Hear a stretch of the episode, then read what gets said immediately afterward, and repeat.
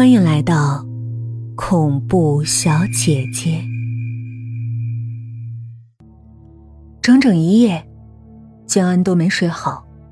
天一亮，他就起来了。他刚走出房间去洗漱，就看见王胖子坐在客厅里喝茶，两个眼圈乌黑乌黑的，一脸寂寞难挨的表情。王胖子见到他，低声说：“凭什么那小子占便宜？不是我们秒到的吗？”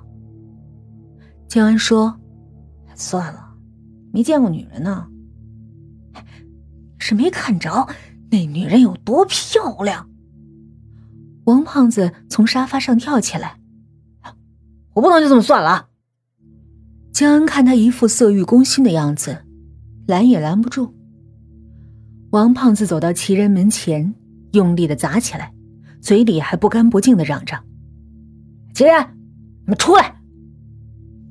可齐然的房间里静极了，完全听不到一点声音。江安也觉得有点奇怪。走过去敲了敲门，说：“齐然，你在吗？没事吧？”王胖子却一把推开他：“哎，少跟他废话！”接着“砰”的一声把门撞开了。房间里窗帘紧闭，泛着深蓝的光，看不到齐人和那个黑衣女人，只有床上的被子鼓囊囊的一团。好像里面有什么东西在蠕动。江安胆怯的站在门口，没敢进去。王胖子却气汹汹的走过去，猛地掀开了被子。然而被子里根本没有其人，只有一团猩红的血。十几只黑色的蝎子见到光亮，一窝蜂的窜出来，吓得王胖子厉声尖叫。江安从没那样恐惧过，似乎头皮上的每根头发都立了起来。他和王胖子疯了一般，把四处逃窜的蝎子踩成肉酱，才停下来。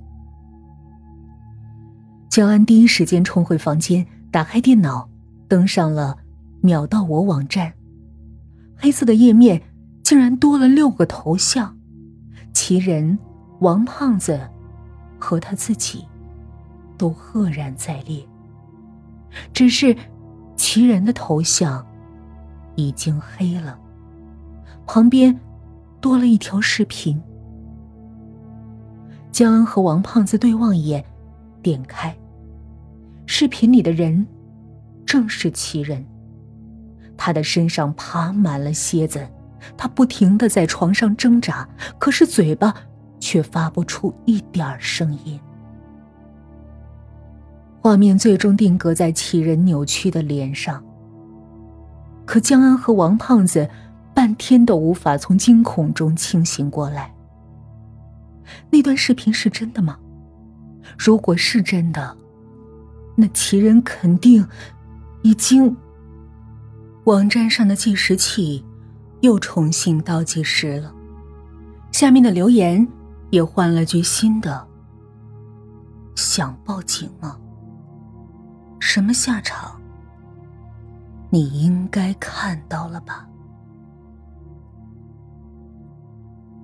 周五的夜晚再次来临，江安一个人坐在电脑前，想起死去的齐人和王胖子，心里异样恐惧。倒计时的读秒，催命般的疯跑着，他握着鼠标的手已经僵硬了。十、九、八、七、零，点击黑屏。江安像等了一个世纪那么久。突然，黑色的屏幕上跳出一串红色的字迹：“恭喜你，没有秒到。”江安全身。一瞬虚了，死鱼一样滑到地上。可是他陡然想起那只黑色的蝎子，身体惊刺般弹了起来，他焦慌的反锁了所有的门窗，又用胶带封住缝隙。窗外的天空一片的漆黑死寂。他点亮所有的灯，缩在被子里一动不动。房子憋闷的空气让人昏昏欲睡。江安不知不觉的睡着了。半梦半醒间，他隐约听见房间里有人走动的声音。